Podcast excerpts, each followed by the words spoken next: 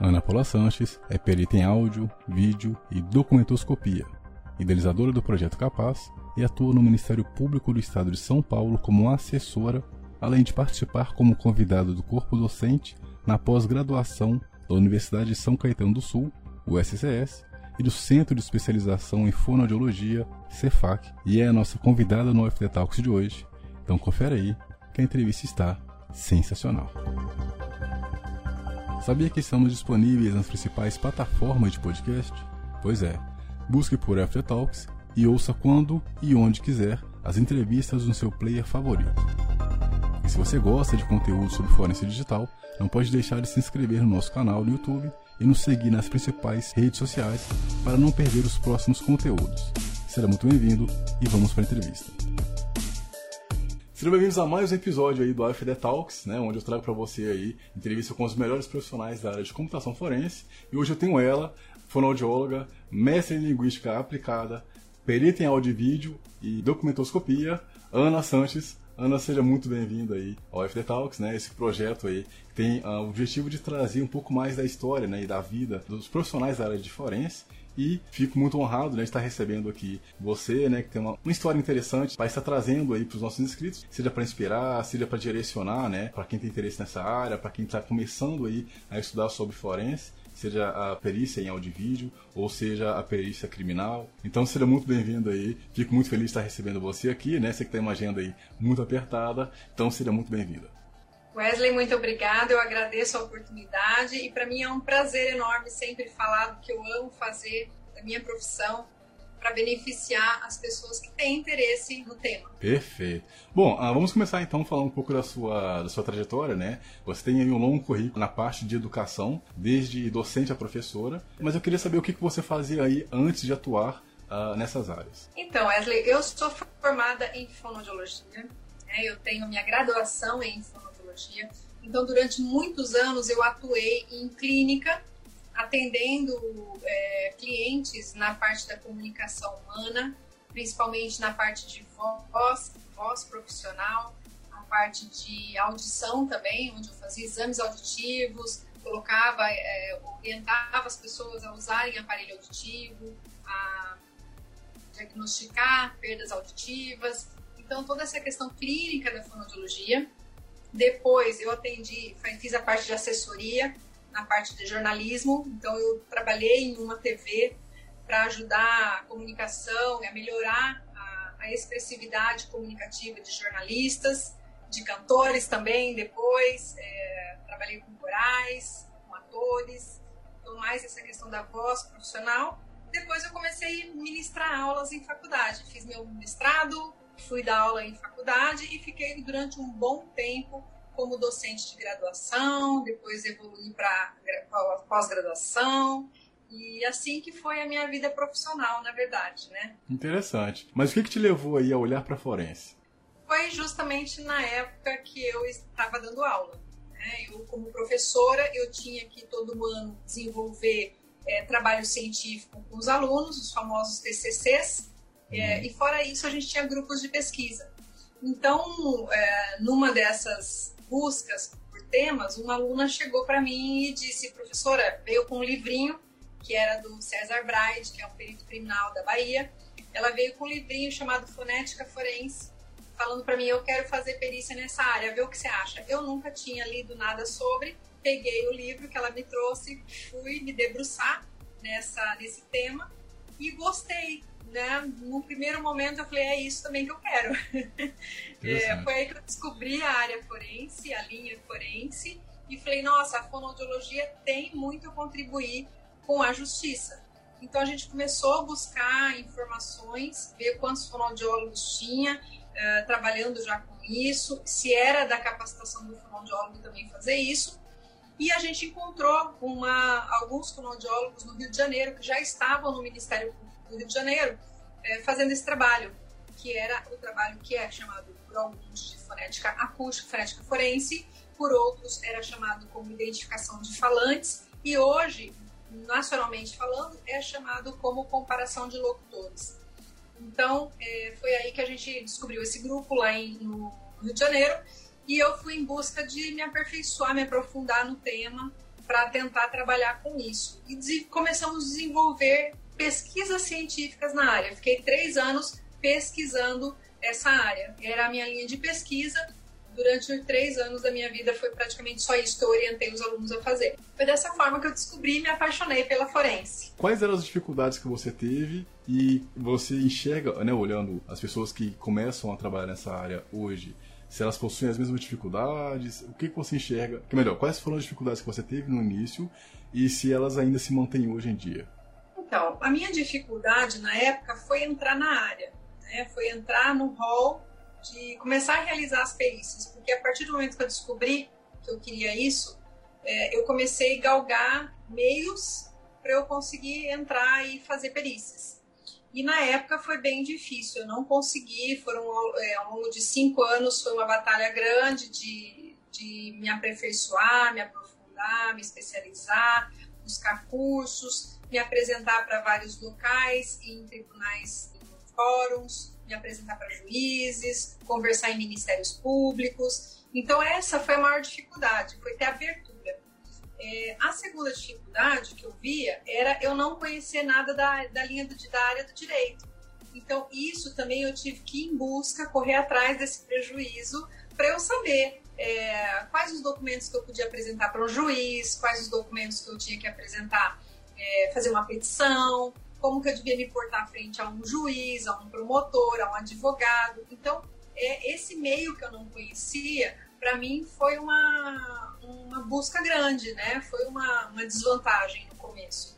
Mas, eu, como eu sou uma pessoa muito curiosa e eu sou, eu gosto muito de desafios, então eu nunca vi isso como um problema, né? Eu via como uma forma de conhecimento e de crescimento.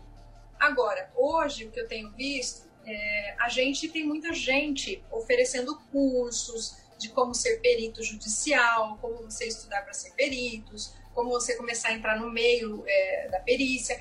Então, hoje o, mundo está mais facilitado nesse sentido. Hoje, qualquer um na internet, na época lá atrás, onde eu comecei, não tinha tantos cursos online, não tinha como a gente entrar em contato com as pessoas de maneira fácil, como é hoje. Né? Então, eu, o que eu sinto é que essa fase que eu passei hoje ela é mais fácil de ser banida, né? Então, uhum. é, a questão de você falar, ah, eu não sei como que eu vou procurar determinadas pessoas, não sei como eu vou achar isso não existe mais, porque hoje tem Instagram de todo mundo, é. é tá todo mundo live, tá todo mundo em YouTube, então é tudo mais fácil. Agora, a questão de você ter é, abertura, eu acho que hoje também, da mesma forma que tem muita gente dando curso, tem muita gente, tá, tá fácil, por outro lado, ah, tem muita coisa mais superficial também. Então, as pessoas acabam é, achando que estão bem preparadas e entram no mercado ainda despreparadas.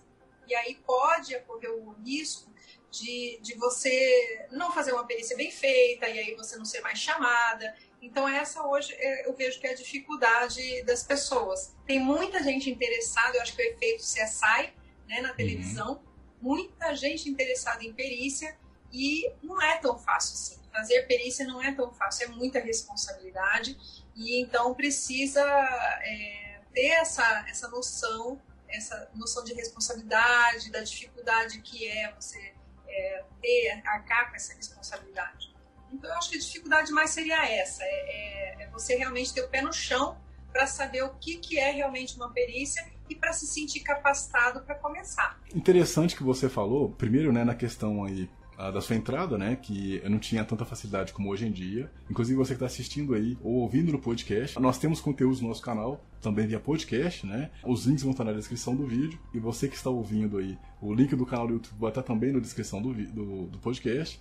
Mas você também pode conferir aí no site da Academia de Forense Digital o link aí para o canal né, da própria academia. E você também pode aí, caso você queira investir na sua carreira, acessar os melhores cursos aí sobre forense digital, tá? Tem o CINT, tem curso aí sobre fundamentos da forense entre outros. Então acessa lá academiadeforense.digital.com.br. E aí, voltando agora para nossa convidada, uma coisa que eu achei muito interessante é você ter comentado sobre a diferença de hoje em dia, né? Que antigamente você tinha que buscar sua informação e se me levantou um ponto que eu vejo ainda hoje em dia acontecendo, mas eu não sei se, se isso assustou você naquela época como assusta as pessoas de hoje em dia. Esse ponto é, quando você começou a estudar para a área de forense, pelo que você falou na questão de juiz, de como se portar, etc., então eu vejo que é um longo aprendizado para uma mudança de carreira, digamos assim. Eu imagino que você ainda esteja dentro da área de fonoaudiologia, mas você hoje atua com uma outra vertente, né, que a sua área permite. Sair de uma área que você já tinha uma carreira, né, digamos que consolidada, para uma área que você estava começando, te deu incerteza? Como é que foi esse processo para você? Então, Wesley, eu sou uma pessoa que eu me considero um pouco destemida. É eu, eu sou uma pessoa que eu não tenho muitos medos. Eu gosto de desafios, como eu disse para você.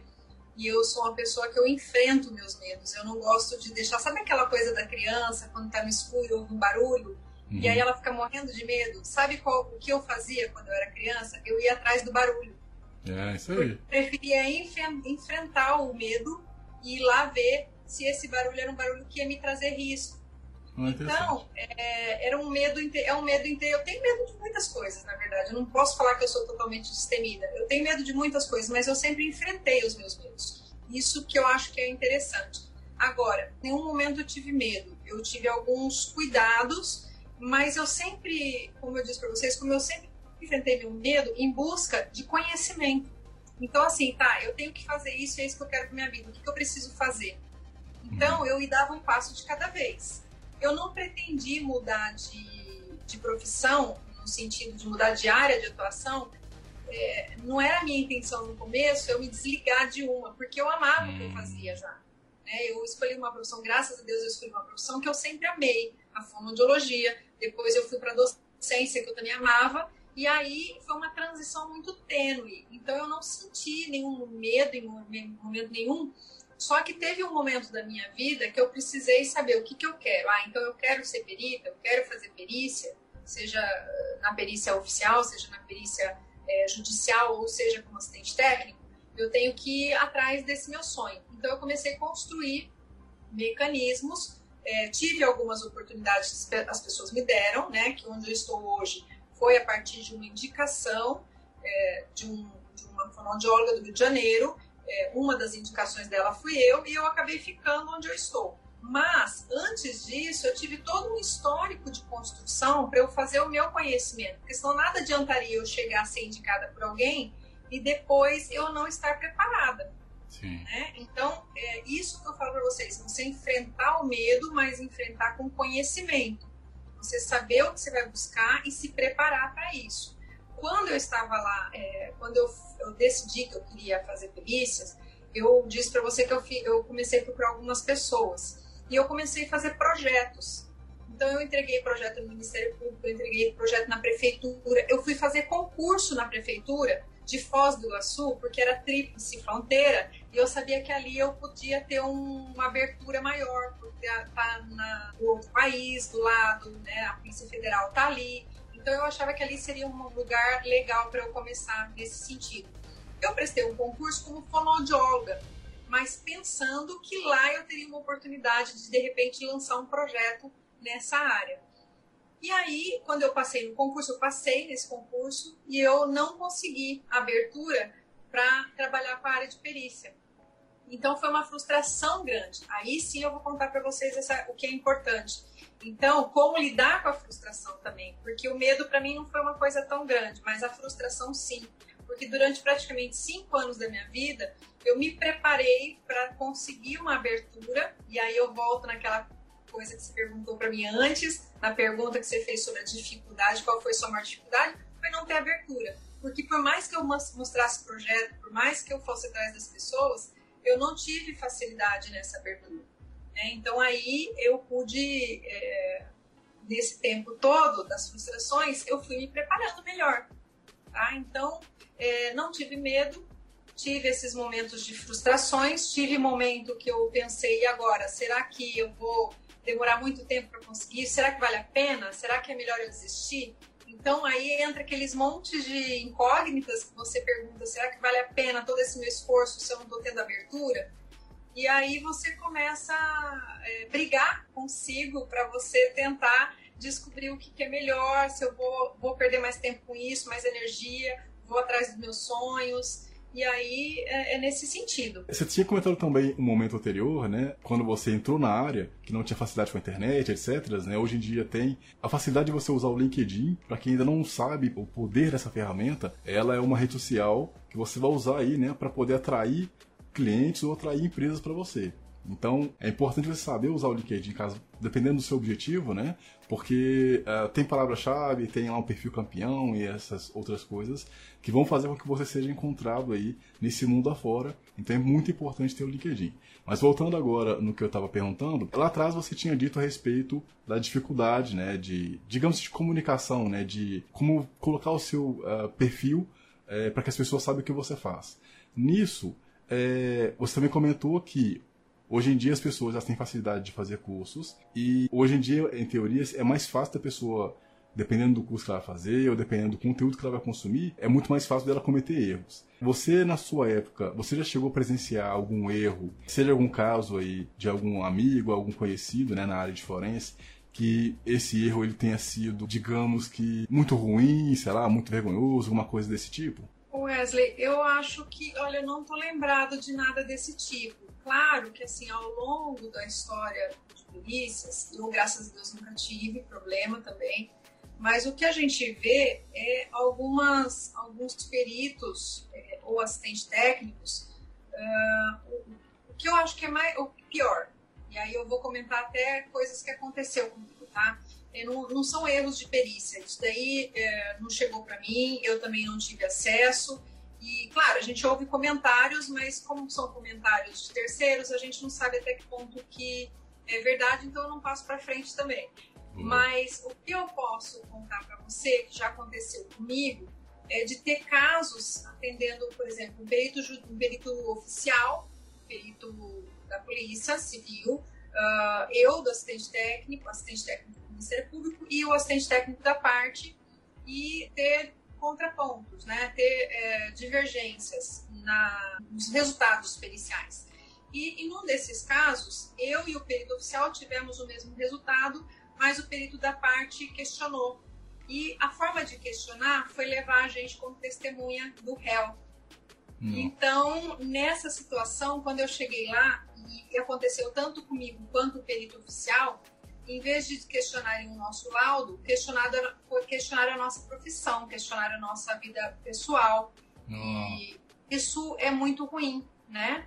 Sim. Então, na verdade, não foi nenhum problema com o assistente técnico, foi um problema do advogado, da defesa, da parte, que acabou na hora do, do julgamento lá da, né, das oitivas e tudo mais, ele a, atingir, tentar atingir a gente de uma outra forma que não pela questão técnica. Então, isso foi a coisa mais é, equivocada que eu acho que antiética, talvez, eu não sei, na área, na área do direito é muito diferente, né? Eu vejo uhum. isso, eles não falam que essa questão não é antiética, então eu, eu tenho dificuldade de entender isso e acho isso muito ruim. Mas faz parte de todo esse contexto, então a gente tem que acostumar, ter sangue frio em alguns momentos para lidar com isso e isso foi um aprendizado para mim também. Então eu acho que nessa situação, e por isso que eu falo que a gente, quando vai lidar com perícia, a gente tem que saber se posicionar, é, aceitar determinadas coisas que a gente não está acostumado a aceitar e estar aberta para entender esses significados de diferentes áreas, de diferentes visões, né? E, e se preparar emocionalmente, porque tem hora que vem coisa pesada, então a gente tem que estar tá preparado para isso. Pelo que eu entendi, esse advogado, de alguma forma, ele queria, né, talvez desqualificar você, ou talvez desqualificar o técnico, ou, talvez desqualificar o perito uh, que estava com você, ou talvez desqualificar vocês dois. Esse tipo de, de jogo, digamos assim, é, é comum no, nesse mundo da perícia? Como é, como é que funciona isso, baseado na sua experiência e na sua observação de mundo? Então, na verdade, essa, é, na, na parte criminal, é, eu vejo isso, não falo isso na perícia, não, mas no, na questão da justiça como um todo, quando vai para júri, é, geralmente acontece esse tipo de coisa, né? De, de alguma forma, os advogados, a acusação, elas pegam pequenos pontos onde elas têm mais força para tentar é, puxar para o lado dela, o, o júri e tudo mais. Uh, nesse caso da perícia, eu não sei, eu já ouvi comentários também de terem acontecido com outros colegas, não é tão comum é, no sentido de ter uma grande porcentagem, mas já ouvi comentários de terem de ter acontecido. Então, aproveitando, né, e agora fazendo uma, uma última ligação aí para o começo da sua carreira, né, que as suas dificuldades iniciais foram fazer aí o seu perfil, entrar no mercado, etc. Quais são hoje as suas maiores dificuldades uh, na atuação aí do que você exerce? Wesley, eu gosto muito de estudar, muito. Eu sou uma eterna estudante. Eu aprendo a cada dia, graças a Deus. E hoje a minha maior dificuldade é não ter acesso a todos os cursos que eu quero. é não poder fazer tudo que eu preciso e que eu quero. Então hoje a minha maior dificuldade é aceitar que eu não tenho condições de aprender tudo.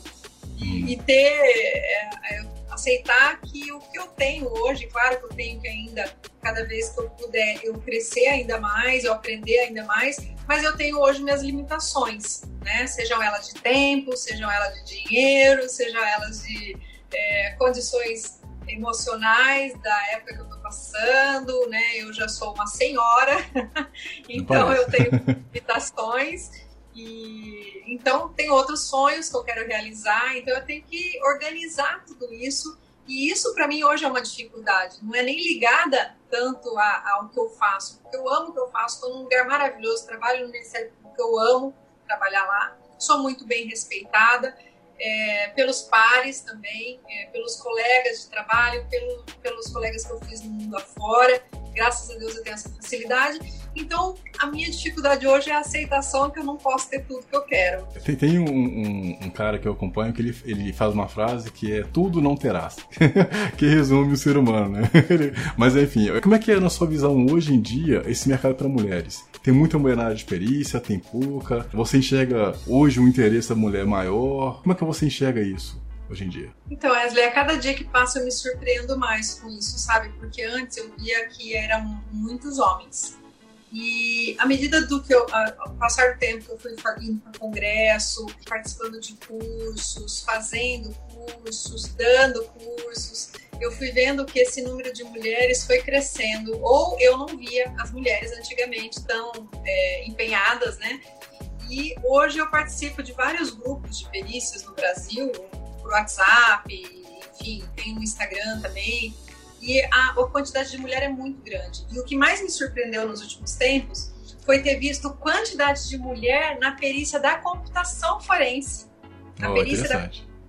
Né? Porque é uma área de exatas e, e, todo mundo acreditava que as mulheres fugiam muito das exatas, né? Eu tive poucas amigas que fizeram exatas. Né? Então, na minha vida toda, o que eu, a, a minha experiência de vida com meus amigos foi, foi justamente essa, que a, os homens iam mais para a área de exatas e as mulheres ficavam mais na área de humanas ou da, né, da questão biológica, enfim. E hoje eu, te, eu tenho visto muita, muito crescimento das mulheres na área de, da computação forense. Eu acho isso fantástico.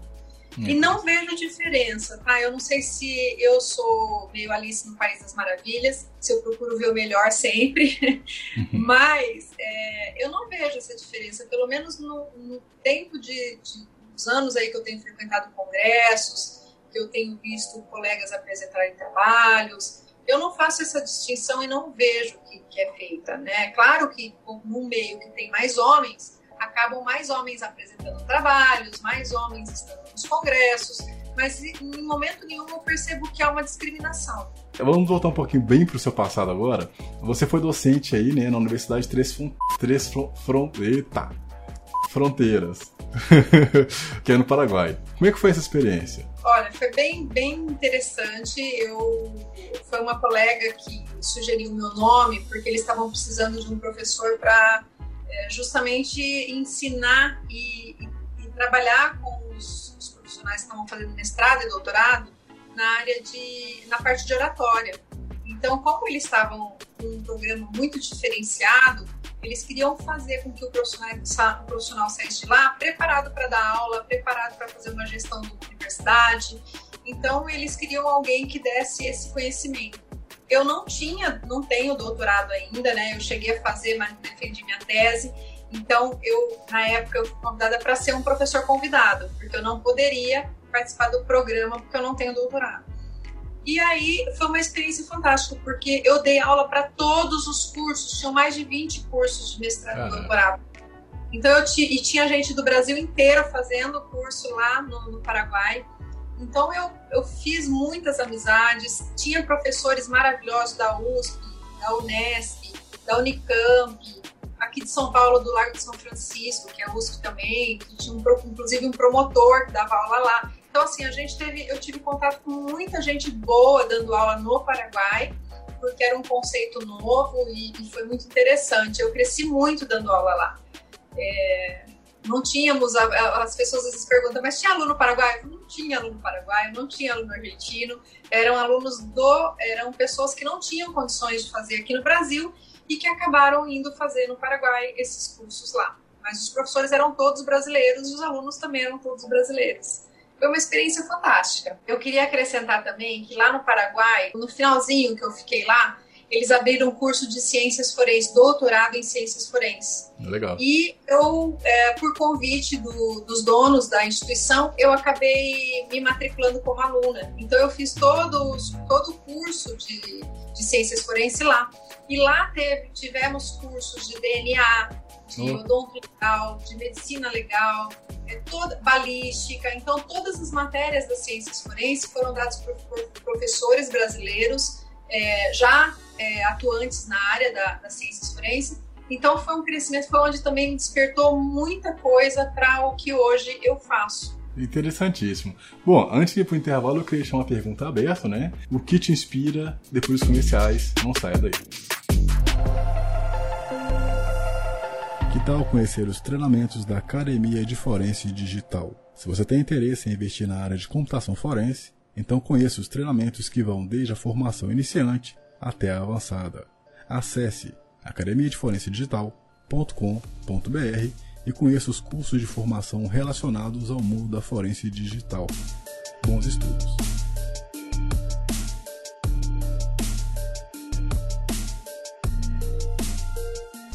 Voltamos aí com a continuação da nossa entrevista, né, com a maravilhosa Ana. Eu deixei uma pergunta em aberto, né, antes de entrar para o intervalo. Ana, o que que te inspira? Wesley, olha, várias coisas me inspiram, mas uh, trabalhar com perícia, como eu te falei numa das respostas anteriores, é que às vezes é, a gente pega perícias muito pesadas para fazer, né, como perícias que é, trabalha com vídeo de pedofilia, hum. é, com depoimentos de estupro, de abuso. Então, essas coisas mexem muito com a gente, às vezes travam no meio da perícia, você tem que dar uma parada, uma respirada. Então, pensando a fundo assim, o que, que me inspira hoje é saber que de alguma forma eu vou ajudar essas pessoas que foram abusadas, que foram estupradas, que é, sofreram de alguma, de alguma forma. Então, eu tenho parte nisso. Quando eu faço uma perícia, eu estou dando possibilidade para essa pessoa, de alguma forma, resgatar o brilho, resgatar é, tudo que ela perdeu nesse momento. Né? Então, isso é uma coisa que me inspira, saber que eu estou ajudando alguém.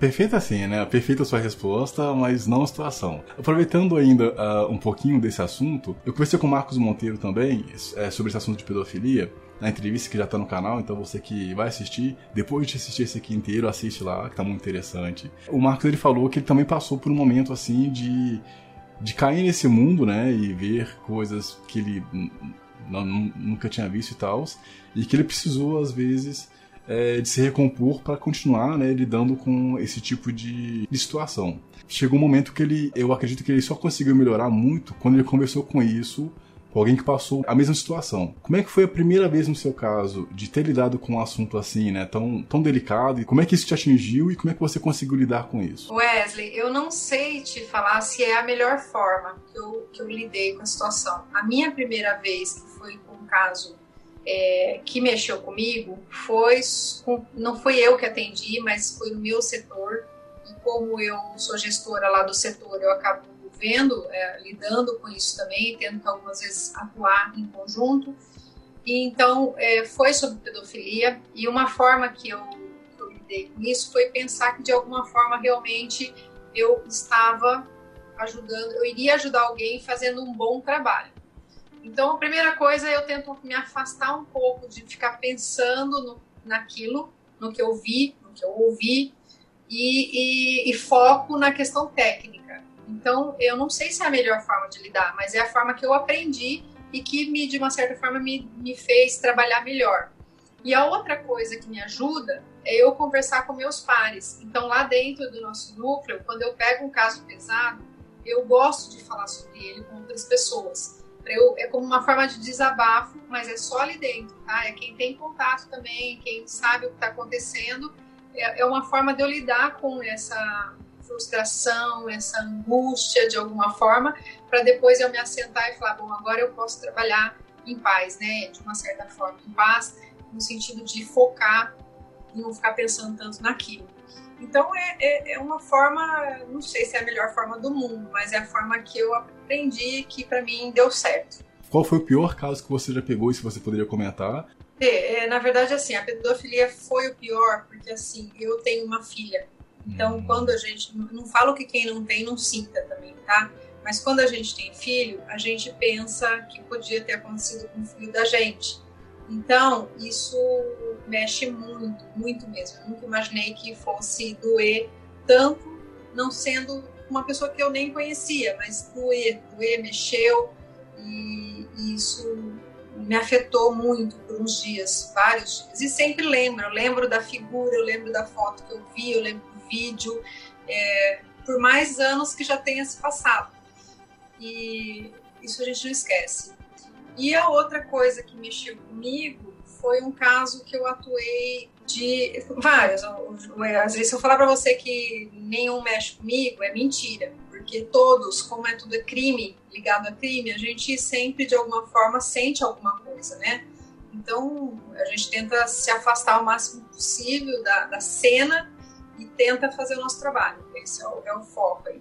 Mas é, quando eu fiz a questão de depoimentos de mulheres que foram abusadas sexualmente e estupradas, isso Nossa. mexeu muito comigo.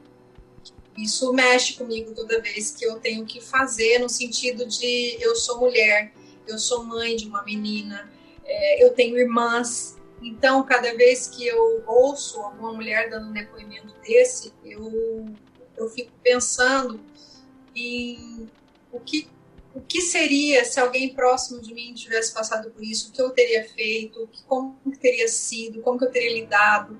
Então eu respeito muito essas mulheres que passaram, não só mulheres, tá? Eu já vi depoimentos também é, de, de homens, né? Então assim, é, não tem não tem sexo, não tem gênero. Uhum. Na verdade, quando você perde o seu sua condição de você escolher o que você quer para sua vida, é, machuca muito. Você acaba de, perdendo a sua liberdade de, de ser você mesmo, né? Então, isso é uma coisa que mexe muito comigo. Eu fico pensando o que, o que teria sido feito se fosse comigo. E eu só peço, toda vez eu, eu, eu rezo, peço a Deus para que proteja essas pessoas e que traga paz no coração de cada uma. E aí faço o meu trabalho. Entendeu? É, é difícil, mas é o trabalho que eu escolhi para fazer. E como eu falei para você, eu escolho fazer o meu melhor trabalho para, de alguma forma, ajudar a minimizar esses efeitos. Então, assim, diante de todas essa, essas frustrações aí, Wesley, que eu acabei de te contar, sobre os casos que eu atendi que me marcaram mais, o que me faz continuar? Porque tem gente que pergunta, nossa, mas é tanta uhum. desgraça, tanta coisa ruim, como é que você consegue, né? É, eu consigo, o que me faz seguir em frente é saber que o meu trabalho, eu dou de mim, eu dou o meu melhor, o que eu sei fazer, para que eu ajude é, não só a justiça, claro, de uma forma geral, o Ministério Público que está atuando, o juiz que vai receber esses laudos, esses pareceres, não só meu, não são só meus, né? Mas é, principalmente as vítimas, então isso me faz continuar. Eu sempre fui uma pessoa que eu gostava de ajudar as pessoas. Então é, essa é uma forma que eu tenho de ajudar as pessoas com aquilo que eu gosto de fazer. Perfeito. Você tem algum profissional que te inspira? Muitos, muitos. É, eu sempre procuro olhar ao longo da minha vida toda, Wesley, as pessoas que me inspiraram, né? Uhum. Então, desde do, das, das, da minha família, meu pai é um homem super honesto, é um homem super justo, é um homem que sempre batalhou e sempre foi muito ético. é, um profissional de gabarito enorme. Se não fosse a, condição dele de estar numa cidade pequena, eu acho que ele teria alçado voos muito grandes. E lá, e lá em, em Martinópolis, onde eu nasci, ele já foi um grande profissional e ele é muito respeitado lá. Minha mãe, que é uma mulher guerreira, que foi criou a gente como mulheres de fibra, ela falava desde pequena, eu escutava ela falar que ela criava filho para voar. Então ela deu essa abertura para a gente. E nós mulheres, cada uma das filhas dela está num lugar. É, ninguém ficou lá na cidade do interior, não porque a gente não escolheu, mas é porque as oportunidades foram surgindo e a gente acabou indo para fora. Então, ela nos possibilitou isso. Então, são meus grandes, minhas grandes inspirações. Minhas irmãs, minhas sobrinhas, cada uma com seu jeito. Então, eu tento buscar, Wesley. Se eu for falar de todo mundo, vai ficar muito grande aqui. Eu vou ficar uma hora falando só das minhas inspirações. Mas se eu fosse buscar aí as inspirações profissionais, é, eu, base, eu, eu, falo, eu falo que meu, minha base foi minha família, porque meu pai e minha mãe são é um homem e uma mulher muito justo, são justos, são éticos, são profissionais, sempre estudaram muito, sempre gostaram de estudar e nos incentivaram a isso. Profissionalmente falando, eu tive ótimos professores, eu tive ótimos gestores que me orientaram ao longo da minha vida. É, eu comecei a minha carreira uh, forense com uma fonoaudióloga do Rio de Janeiro, que foi quem me abriu as portas inicialmente para conhecer esse mundo. Aliás, foram duas, a Maria do Carmo Gaglione e a Mônica Zariti, que trabalhavam no Ministério Público do Rio de Janeiro.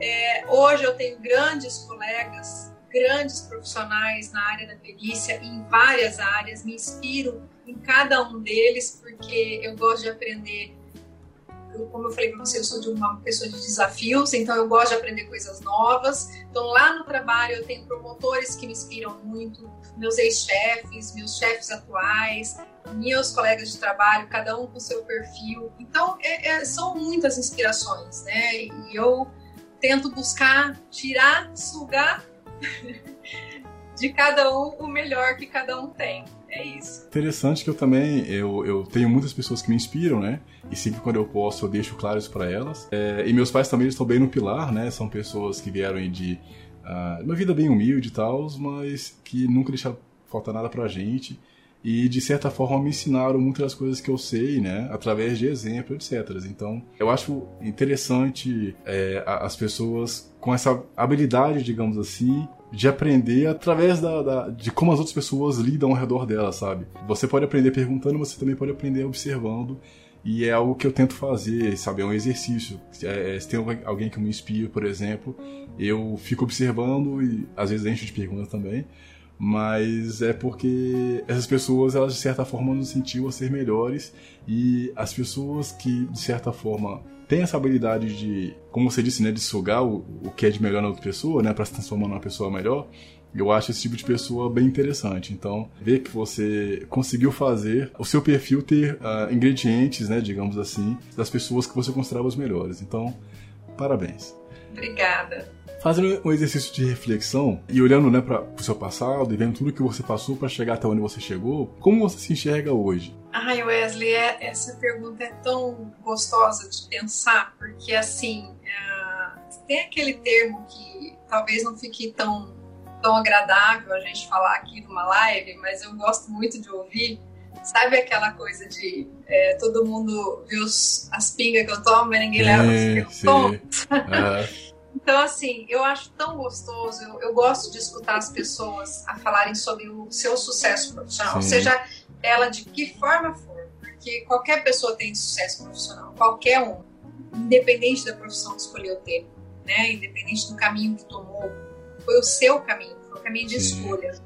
E o caminho de escolha de todo mundo tem suas dificuldades. Você pode ter tido oportunidades, horas você agarra essas oportunidades oportunidades, hora você não agarra. Eu deixei muita oportunidade passar na minha vida, mas não culpo e nem responsabilizo ninguém por, pelas oportunidades perdidas, porque foi, foi a minha escolha, né? Uhum. E foram minhas batalhas. Então, eu, hoje eu me vejo, eu vejo, me vejo uma pessoa que eu, como eu disse para você, eu sempre fui de desafios, sempre gostei de enfrentar medos sempre gostei de criar oportunidades também. Eu criei muitas oportunidades, eu fui atrás dessas oportunidades.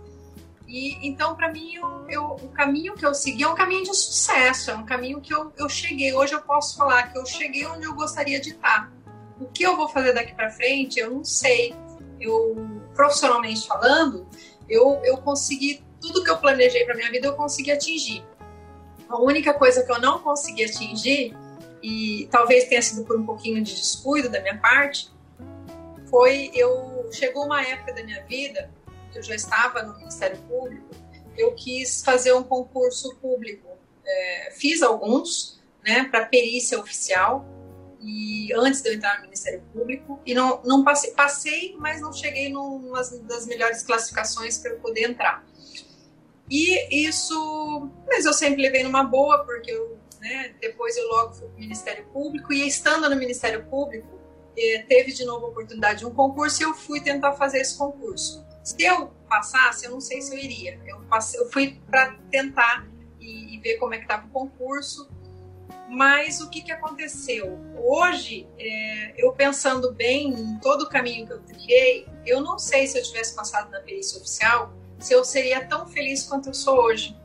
Porque eu tenho muitos amigos, ótimos, excelentes amigos na perícia oficial, e o que eles me contam de como eles vivem é o mundo deles perfeito, claro. Eu idolatro, porque eu acho maravilhoso ir para cena de crime, fazer exames de balística, hum. mas não é o meu perfil. Eu acho que eu não me adaptaria nesse perfil, porque eu gosto de fazer o que eu, eu amo fazer o que eu faço, mas é o que eu faço, é o que eu escolhi para mim, é o meu caminho. Então eu teria que que abrir mão de coisas que eu acredito e que eu faço hoje bem feito para aprender outros aprendizados e de repente nem estar tá fazendo mais do que hoje eu estou fazendo. Então, é, eu acho que eu trilhei o caminho que eu quis e que era para mim. E, é, não, claro, não fazendo aquela coisa de aceitação, de ah, tá bom, é assim mesmo. Não, eu acho que não é que é assim mesmo. Eu quis isso para mim.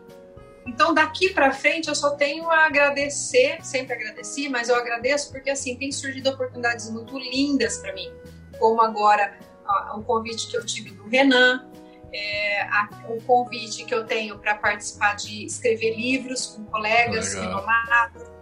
É, então, eu tenho agora, estou no caminho de mais um, que já é o terceiro. É, os convites para dar aula em cursos pelo Brasil afora.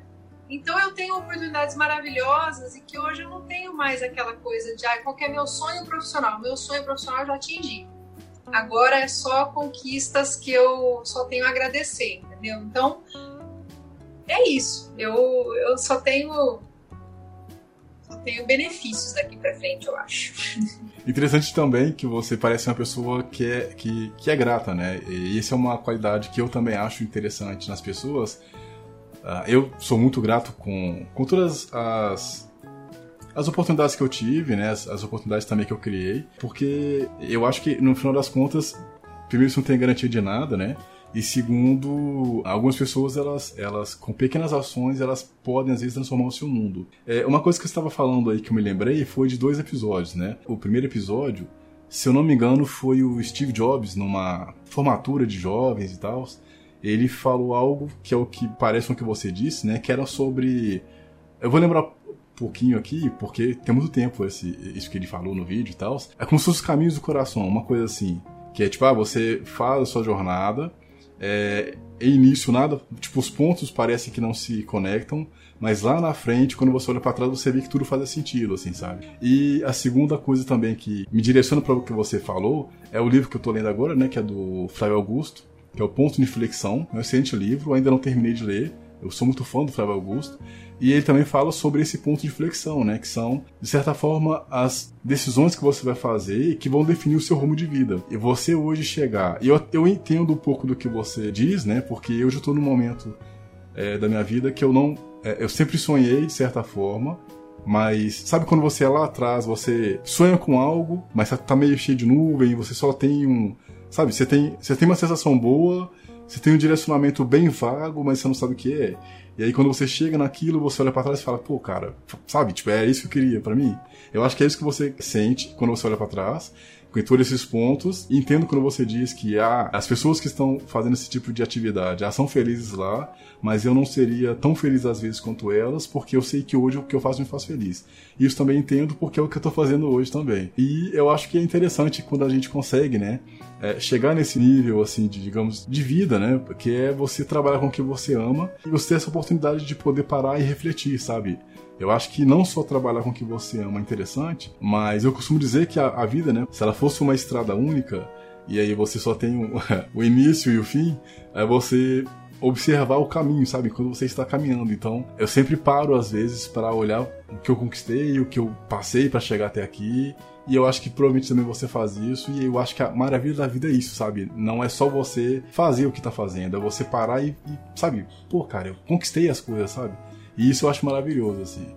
É, eu acho que olhar o caminho é o fundamental. É olhar tudo que você. E até para você pôr o pé no chão e não deixar que o ego se fortaleça, você lembrar de quem você foi, das suas raízes, dos seus amigos, da sua família. Você lembrar de tudo isso, porque em momento nenhum, se você se lembrar disso, em momento nenhum você vai humilhar ninguém, você vai passar por cima de ninguém.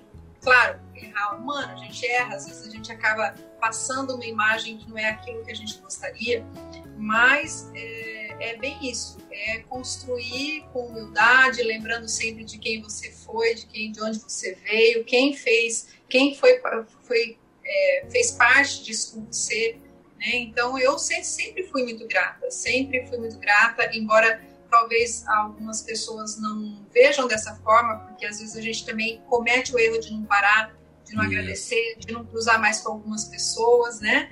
E isso acontece, é normal.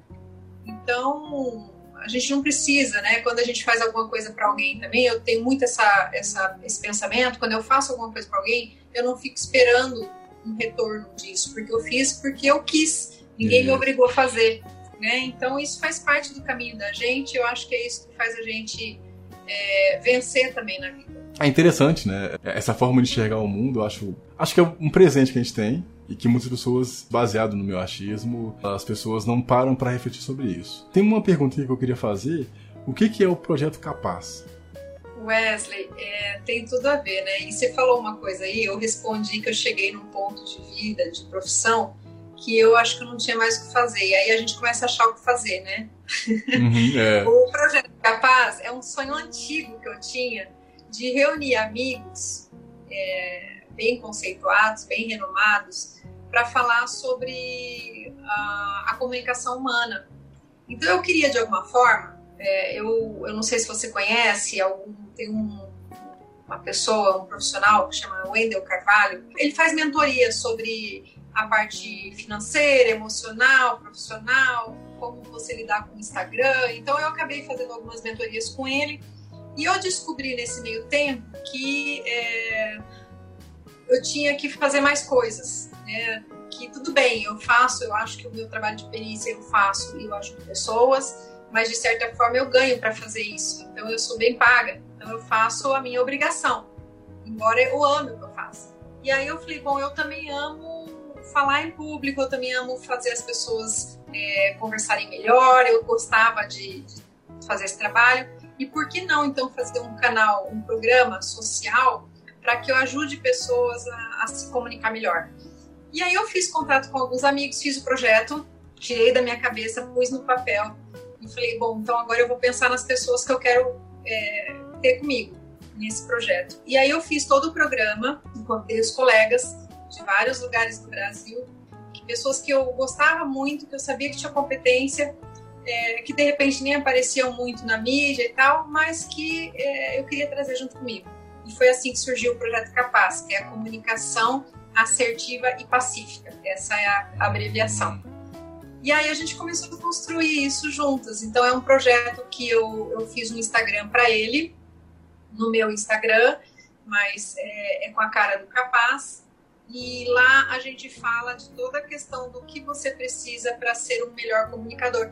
E aí, quando a gente fala em melhor comunicador, a gente começa já é, a entender um pouco das nossas crenças, dos nossos valores, porque quando você se comunica, você tem que saber escutar o outro, você tem que estar preparado para escutar o outro, para dar abertura para o outro. E isso diz muito respeito a gente, né? Por que, que você não aceita determinadas ideias? Como você lida com essas frustrações de você não aceitar? Como é que você fala para aquela pessoa que, apesar de você estar tá ouvindo, você não concorda? Então entra, entra valores, entra, entra crenças, entra mexer um pouco com o nosso ego, se colocar no lugar do outro, a empatia. Então o programa ele foi construído com base nisso, Wesley. E a gente, é, eu vi que quando a gente começou, são quatro meses de programa. Esse programa vai durar agora até setembro, final de setembro. E posteriormente, agora conversando com os colegas que participaram, posteriormente a gente vai abrir um, uma plataforma, como o Renan tem com a plataforma de forense. A gente está pretendendo abrir uma plataforma para esse projeto, para virar um programa mesmo. E, e, vamos ver o que vai dar. É, tá dando certo, temos bastante gente seguindo a gente. E toda quinta-feira a gente faz live, toda, ah, todo dia um conteúdo diferente. Então, cada semana uma pessoa é responsável pelo conteúdo e eu que alimento tudo isso. Eu faço arte visual, eu com minha filha, minha filha é formada em design gráfico, então ela também me ajuda nessa parte, mas eu adoro edição, então eu mexo, eu faço os vídeos, eu posto, eu ponho os... eu faço tudo, porque então é um programa que eu criei para essa outra parte, que é a parte social, para me completar de alguma forma.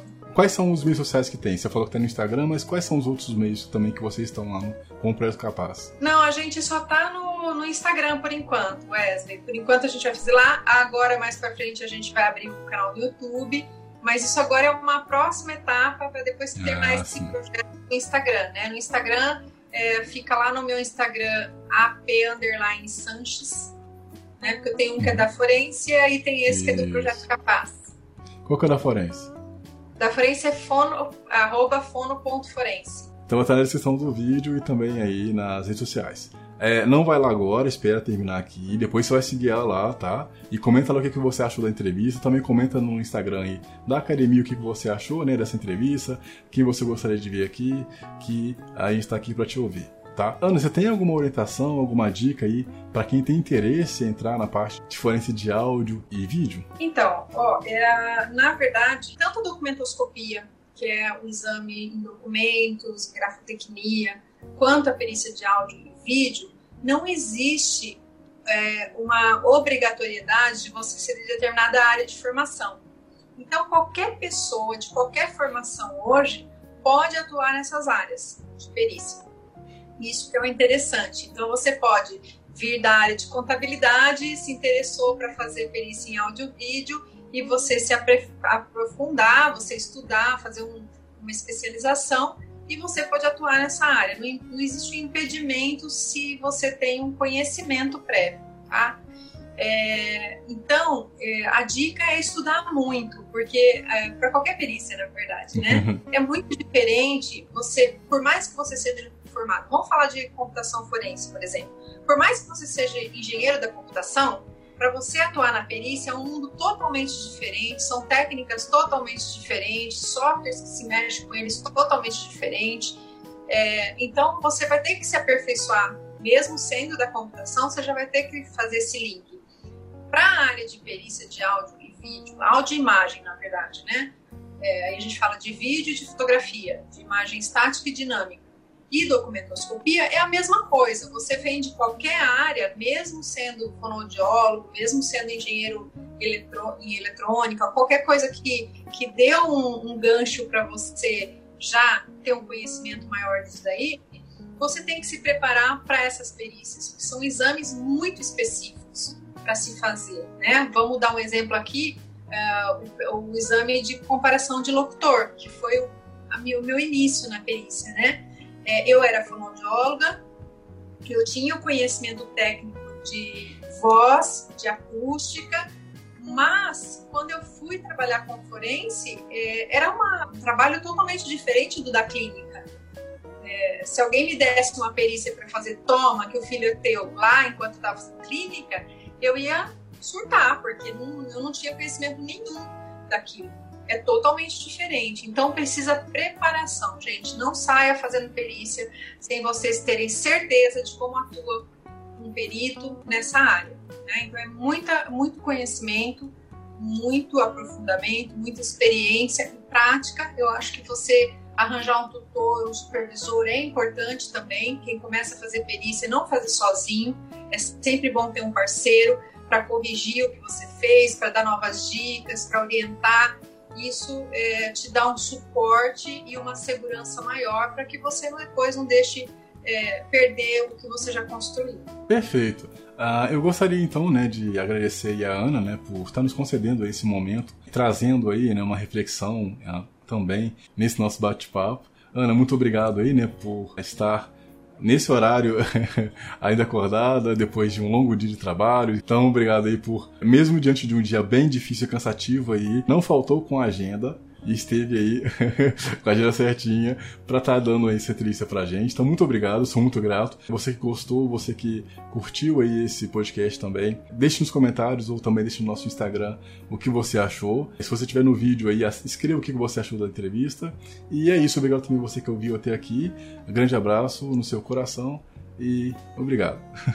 Então, eu agradeço de coração a oportunidade, é, me coloco à disposição, agradeço e mando um grande abraço para o Renan pela parceria, pela disponibilidade dele também e pela paciência que ele tem com todos nós que entramos como parceiros dele aí nessa na academia. Wesley, eu agradeço de coração você também pela sua simpatia, é, pela forma de abordar o tema, muito gostoso e eu desejo sucesso para todo mundo. Obrigado, também desejo muito sucesso aí, não só para você, mas para quem tá assistindo até aqui, né? Porque tem que, tem que ser muito guerreiro para assistir até o final. então escreva aí, eu vou assistir até o final. É, grande abraço a todos vocês, é, um excelente dia, tarde ou noite, e até a próxima, a próxima entrevista. Valeu!